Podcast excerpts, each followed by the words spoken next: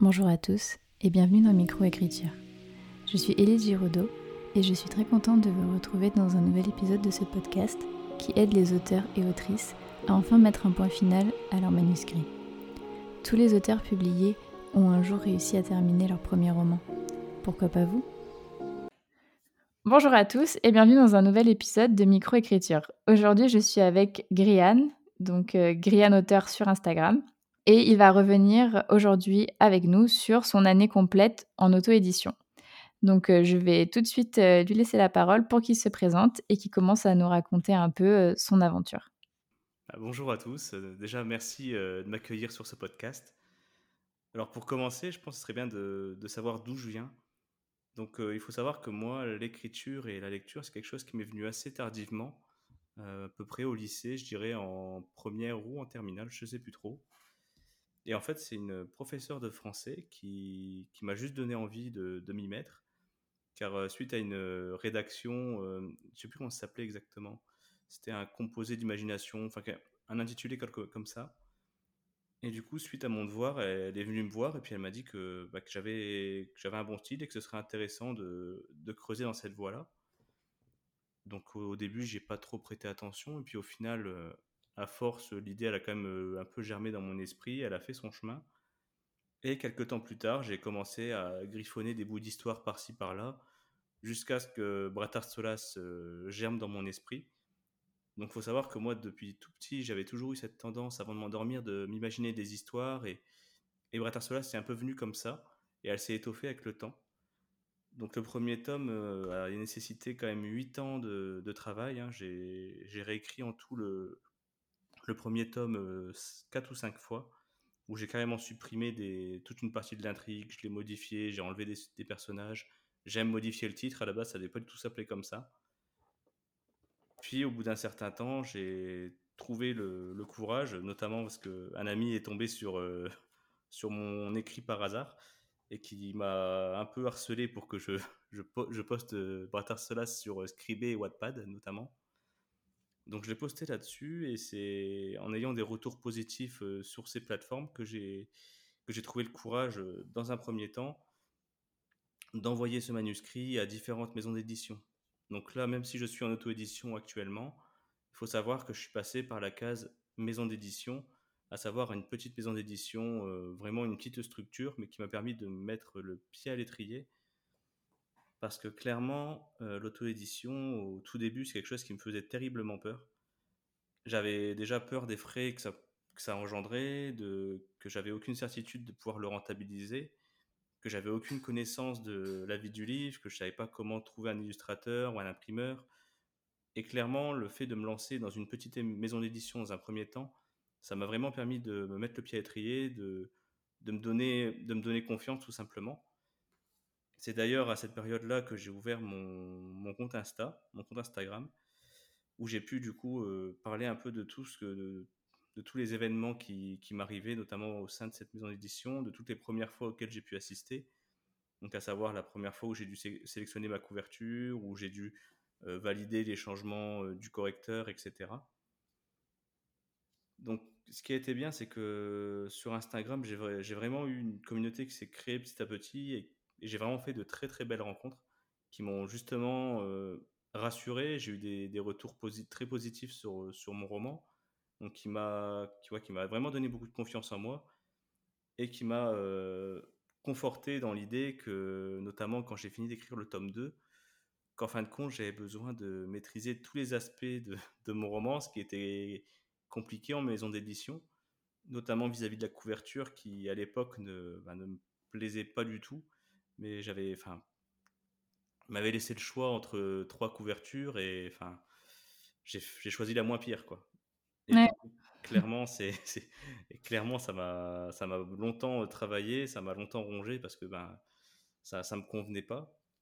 Et du coup, euh, le fait d'avoir tous ces retours positifs et d'avoir euh, pris cette confiance en moi que je n'avais pas auparavant, ça m'a permis de me lancer en auto-édition du coup en octobre 2021 pour la sortie du tome 2.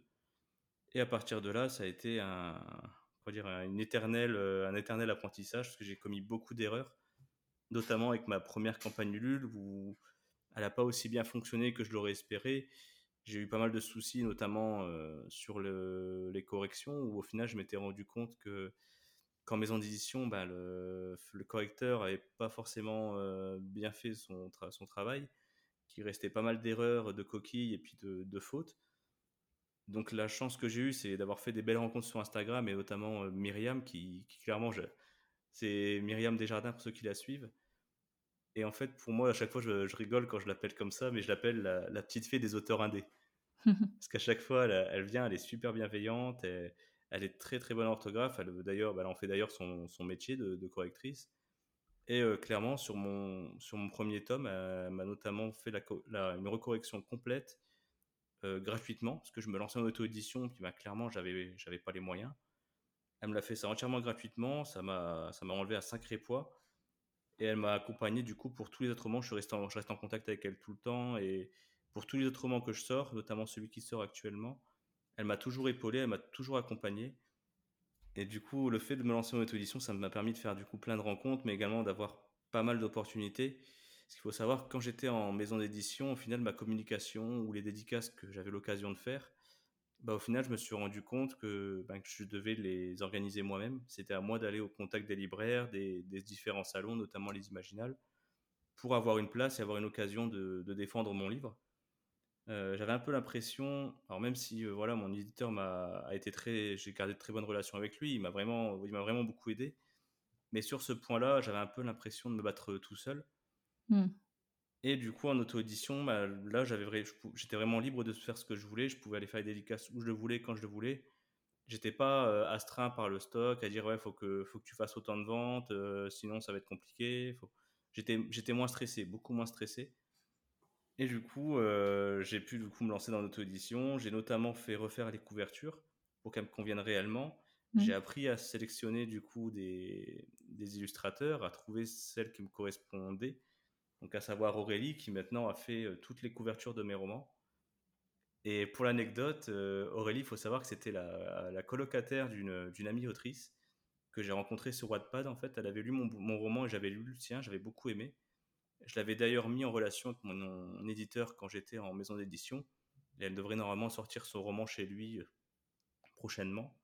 Et en fait, c'est elle qui m'a mis en, en contact avec l'illustratrice. J'ai pu refaire cette, euh, cette couverture qui maintenant me convient parfaitement. Elle a fait également la couverture du tome 2 de Bret Solas et plus récemment de, du roman qui, que je sors actuellement en campagne Ulule qui s'appelle Pour que tout nous sépare. C'est également elle qui a fait la couverture. D'accord. Et du coup, tu as, écrit au final, enfin là en auto-édition, en comptant celui qui va sortir euh, prochainement, tu as trois romans, c'est ça? C'est ça, voilà. J'ai ressorti Bret Solas avec une nouvelle couverture. Euh, le tome 1 et puis le tome 2 également. Et puis là, la romance qui sort, euh, qui sort là actuellement. Là, devrait, je devrais lancer l'impression en octobre si tout va bien. D'accord, donc ça c'est une romance. Et euh, Bratar Solas, du coup, c'est quel style de roman? Tu peux nous en parler un peu plus? En fait, Bratar Solas, c'est une, une, trilogie fantasy dans laquelle on, on, rencontre Ethan. Donc Ethan, c'est un lycéen très timide, introverti, asocial, et qui en plus d'être euh, bourré de défauts est sujet à des terreurs nocturnes depuis qu'il est tout petit. Et Ethan, il se retrouve emmené donc jusqu'à Bratar-Solas, qui est un royaume où règne la magie, et où il est désigné comme étant la réincarnation d'un ancien prince qui a été porté au rang de légende des siècles auparavant, au cours d'une guerre qui fait encore rage aujourd'hui et à laquelle il est voué à mettre un terme. Sauf qu'Ethan, lui, bah, il se sent pas différent du gamin qu'il a toujours été. Pour lui, il n'est pas à sa place, il sera jamais à la hauteur, et même s'il se retrouve à devoir suivre une formation pour devenir chevalier, pour lui, il n'y arrivera jamais. Pourtant, plus il avance dans ce long parcours initiatique, plus il se rend compte qu'effectivement, il est investi d'un grand pouvoir, mais que ce pouvoir, il ne le contrôle pas du tout. Que ce pouvoir a même tendance à prendre peu à peu le pas sur sa volonté. Il se retrouve à devoir lutter contre lui-même, à devoir démêler ce qui est réel de ce qui ne l'est pas. Et surtout, il se rend compte que ben, les grands méchants qu'on lui désigne sont peut-être pas si méchants que ça, les grands gentils peut-être pas si gentils, mais surtout que les cauchemars qu'il terrorise depuis qu'il est tout petit bah, pourraient avoir une toute autre signification.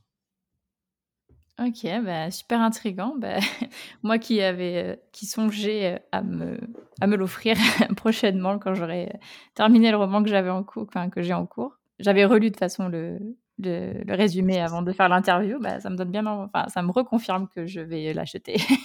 Il faut savoir que ce, ce speech-là, je l'ai quand même breveté. Hein. Je l'ai répété beaucoup, beaucoup, beaucoup. Oui, bah, je me doute.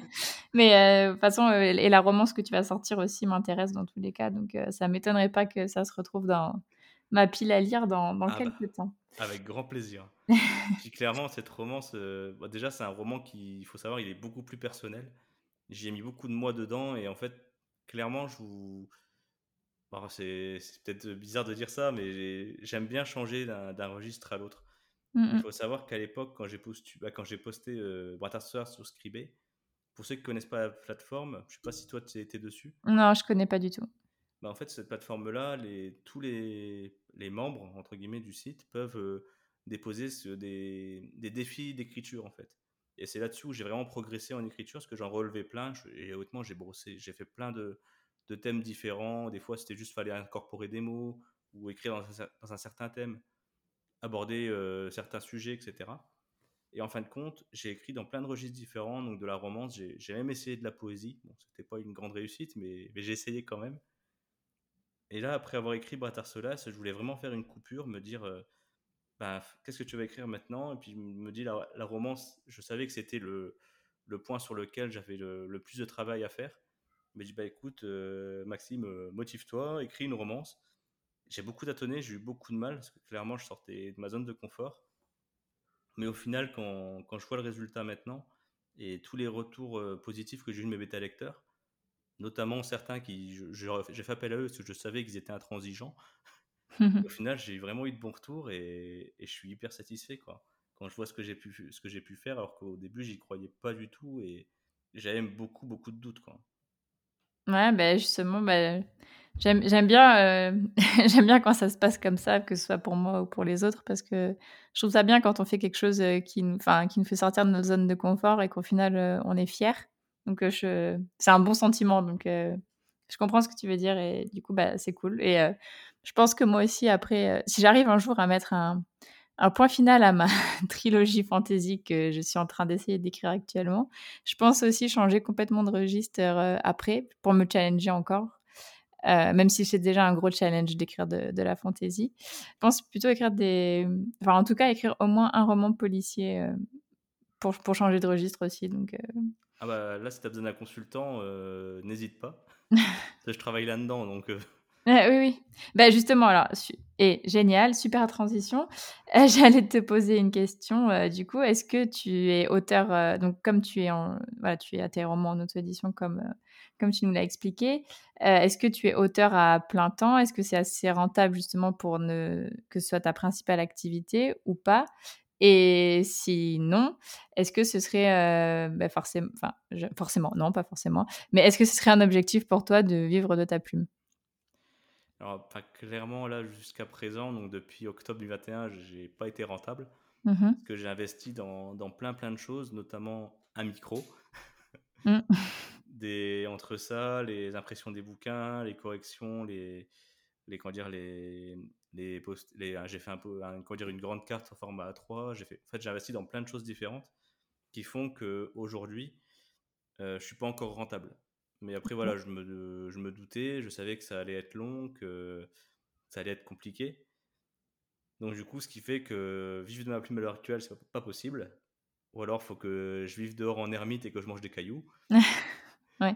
Et du coup, à côté de ça, moi, je suis gendarme actuellement. Mais je suis également aussi en phase de reconversion professionnelle. Je veux changer de métier. Mais voilà, je ne vais pas m'étaler là-dessus. Mais voilà, je suis en phase de reconversion pour justement changer de travail et avoir plus de temps à consacrer à l'écriture. D'accord, ok. Et euh, alors, autre question que j'avais du coup, euh, pourquoi avoir pris un, nom de plume? Alors, je me suis longtemps posé la question et en fait, euh, sans entrer dans les détails, j'ai un nom de famille qui prête à confusion. Et en fait, j'avais peur que, en mettant mon, mon nom, prénom, que bah, les gens s'attendent à un genre précis de récit qui n'en est pas un et en fait euh, qui fassent euh, un peu l'amalgame, qui disent bah ça ce nom-là en fait c'est un c'est un pseudonyme justement et du coup ça va être euh, ce genre de récit alors que pas du tout. Et du coup bah je dis bah quitte à pour vraiment ôter tout doute possible, j'ai dit bah tiens je vais prendre un pseudo. Et Grian est venu un peu de lui-même parce que dans Bratar Solas, Grian, donc c'est du gaélique. J'utilise beaucoup le gaélique dans Bret Solas. Et en fait, Grian a une signification dans le roman. Et je trouvais que ce nom-là, en fait, il avait une consonance qui, qui, qui veut dire qui à l'oreille, moi j'aimais bien. Et en plus, je trouvais qu'il renvoyait vraiment l'image d'un auteur de fantasy. D'accord, mais du coup, est-ce que c'est pas un peu en contradiction maintenant avec euh, ta romance? Bah Justement, je me suis posé la question aussi de est-ce que, je, est que je change encore de nom pour la romance ou pas? Mais je me suis dit, ouais, après, sinon, si je commence à changer de nom à chaque roman, je fais les gens, ils vont finir par s'y perdre.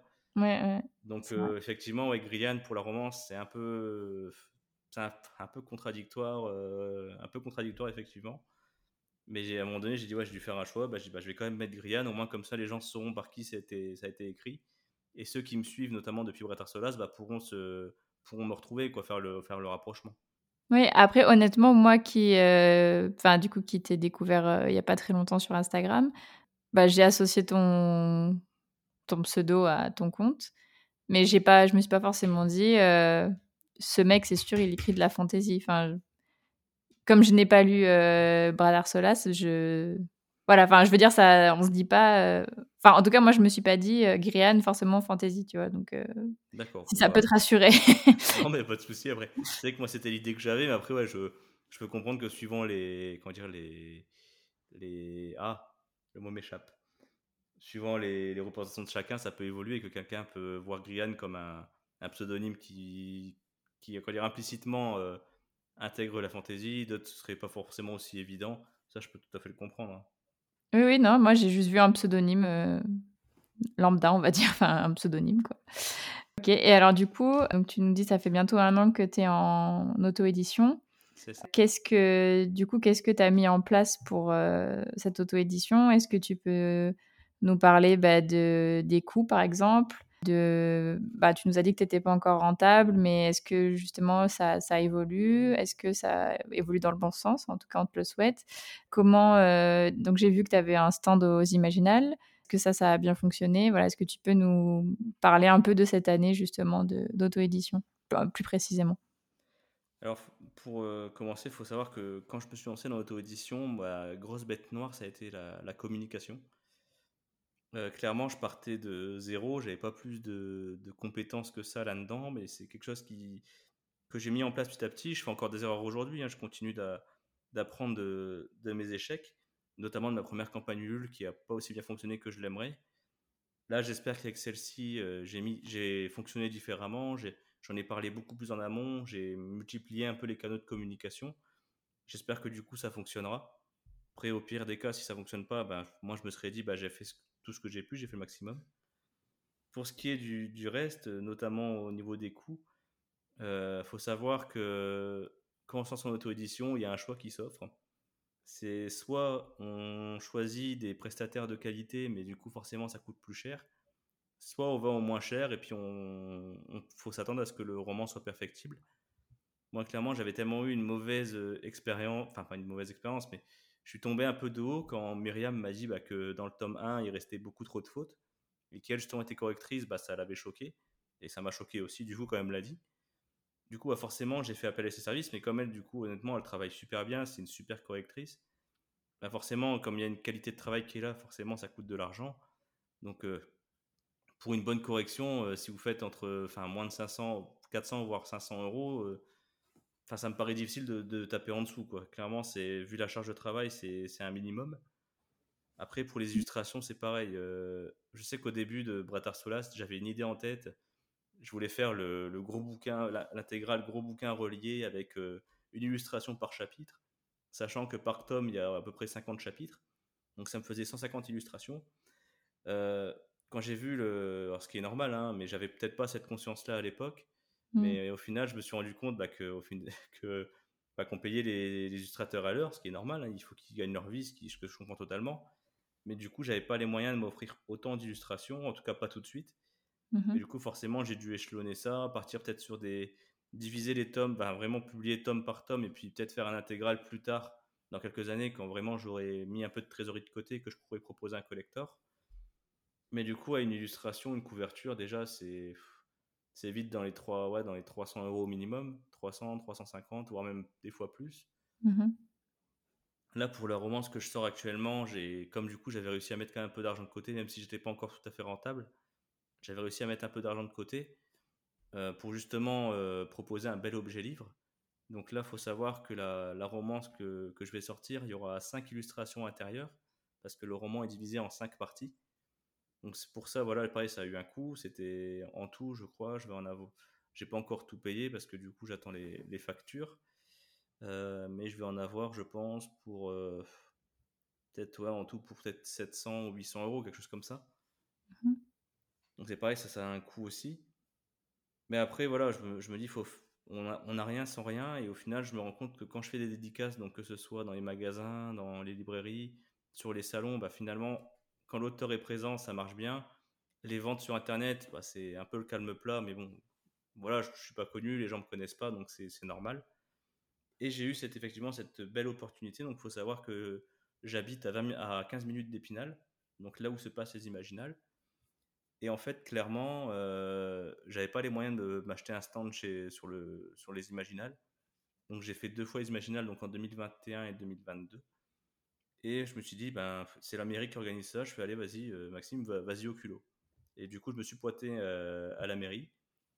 J'ai demandé, voilà, à parler au responsable. On m'a dit que c'était pas possible, que, mais on m'a dit qu'il n'était pas là, mais que, en tout cas, on m'a donné son, son mail je lui ai envoyé un mail, je lui, ai dit voilà, je suis un auteur euh, du, du, coin, je, suis presque d'Épinal, je suis à un quart d'heure. Je, vais, je me lance en auto-édition. J'aimerais participer aux Imaginales, mais je lui dis, enfin, grosso modo, clairement, je lui dis, mais j'ai pas une thune. Donc, mhm. comment on peut faire? Et du coup, ce qu'il m'a proposé, il m'a dit, bah, bah, écoute, ce qu'on peut faire, c'est qu'on t'invite sur le salon, donc tu payes rien, tu es invité, donc, ce qui fait que je me suis retrouvé, si vous voulez, bah, si tu veux, le, les Imaginales fonctionnent avec des libraires partenaires et ils ont une, une grande tente où ils, reçoivent tous les auteurs invités. Et en fait, c'est les libraires qui procèdent aux ventes et du coup, forcément, ils prennent une commission. Et en fait, c'est comme ça que ça a fonctionné. C'est que je suis arrivé avec mes exemplaires. J'ai eu, une, j'ai eu un stand sur, euh, sous le grand chapiteau. Et à la fin, du coup, euh, les, les, libraires encaissaient, puis je leur adressais une facture euh, moyennant un rabais. Et c'est comme ça que j'ai pu me, me, faire ma place aux Imaginales. Et effectivement, ça, ça a super bien marché. Hein. Même si j'étais à côté de Victor Dixon, ça a super bien marché. Hein.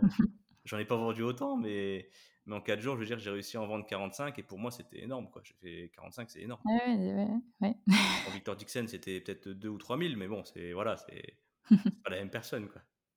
Qui d'ailleurs, soit dit en passant, Victor Dixon était quelqu'un de, de, vraiment très très gentil. Quoi. Ok, trop bien pour euh, les imaginales, c'est chouette quand ça se passe comme ça. Quand tu dis du coup que tu fais des... Euh, tu as dit que tu faisais des... Euh, qu'on appelle ça? Oui, des dédicaces dans les, dans les magasins ou... enfin, dans les magasins, ça se passe comment en fait C'est toi qui vas démarcher, j'en sais rien, le, le, le cultura de ta ville ou...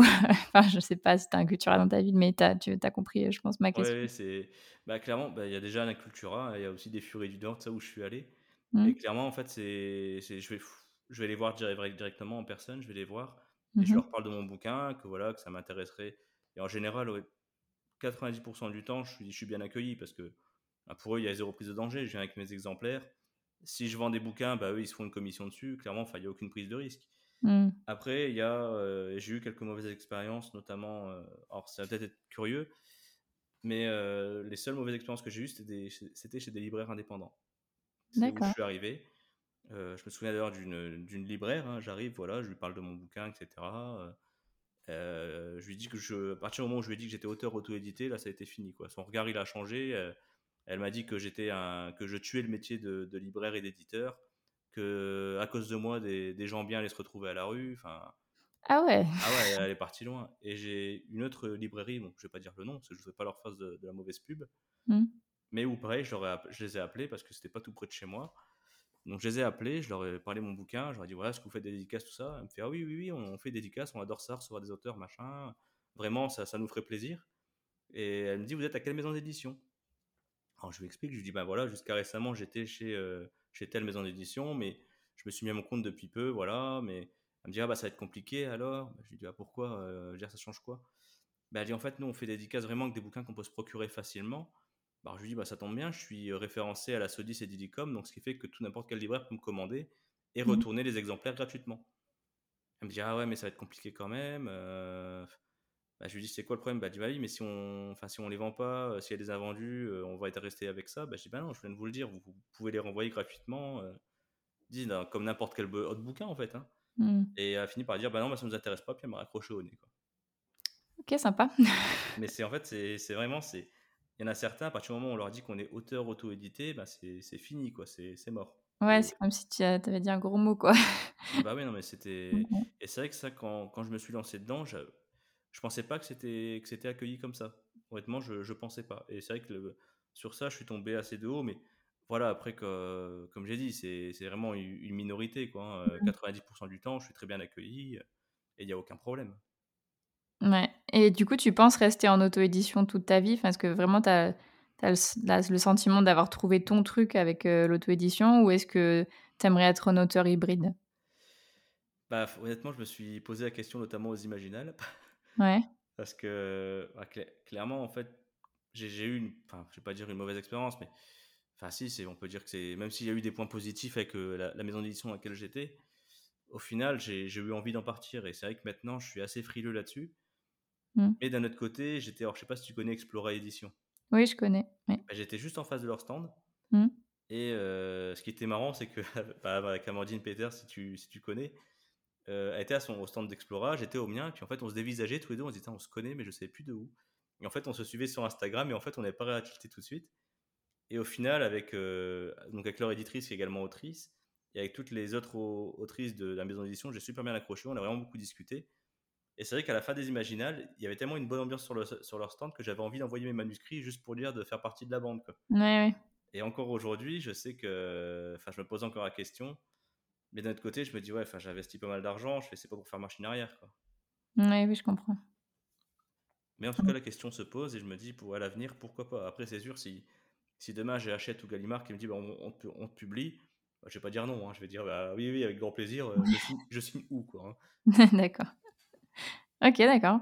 Au début de l'interview, tu as dit que durant toute cette année d'auto-édition, tu avais fait pas mal d'erreurs et essuyé quelques échecs.